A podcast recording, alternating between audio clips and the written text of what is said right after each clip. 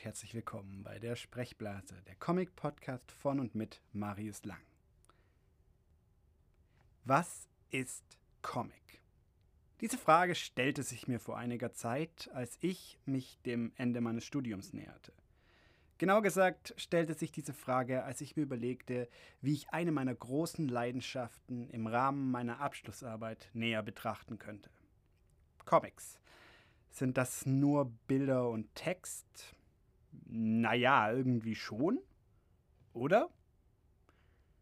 Aber was für Geschichten erzählen Comics? Wie erzählen sie sie? Was macht das Comic als Medium aus?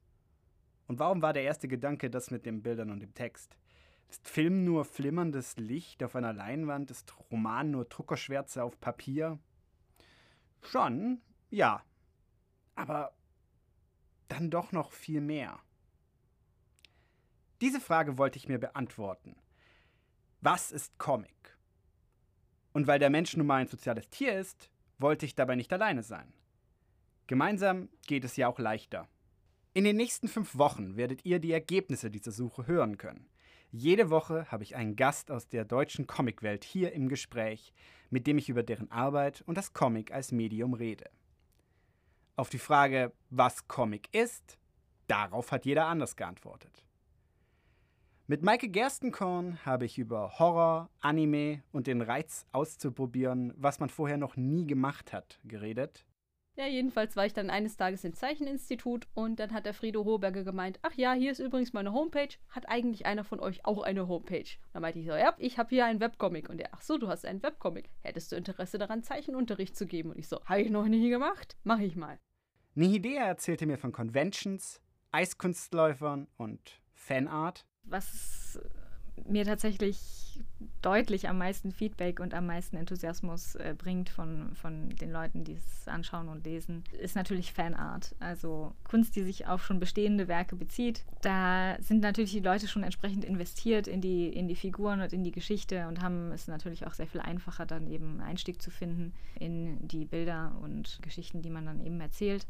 Das macht natürlich schon einen großen Unterschied im Feedback.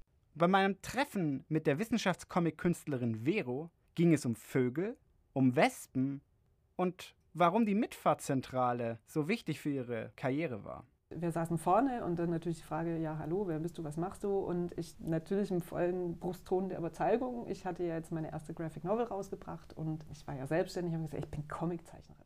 Mit Felix Mertikat drehte es sich hauptsächlich um Brettspiele, um die Unterschiede zwischen Roman und Comic und um sehr viel Arbeit. Damit setzt du mich natürlich jetzt gerade dorthin, dass ich quasi deine Masterarbeit schreiben würde, wenn ich das sage.